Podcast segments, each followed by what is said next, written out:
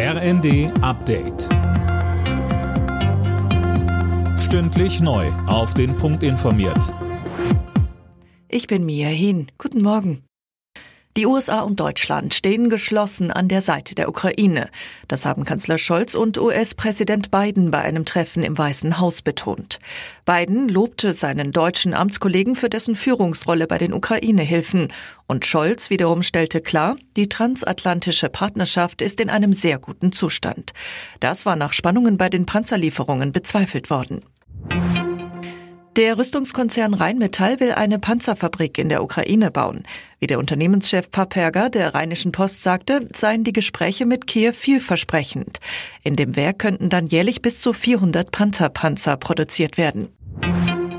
In insgesamt acht Bundesländern haben gestern Warnstreiks den öffentlichen Nahverkehr lahmgelegt.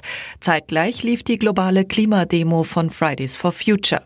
Für kommenden Mittwoch ruft Verdi bundesweit zum Streik in Kitas und Horten auf. Es wird düster und laut beim Eurovision Song Contest. Die Rockband Lord of the Lost tritt in diesem Jahr für Deutschland beim ESC an.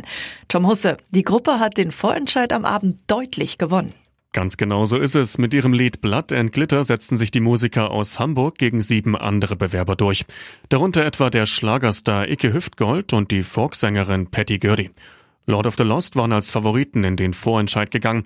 Für sie wird es dann am 13. Mai ernst. Dann steigt in Liverpool das ESC-Finale.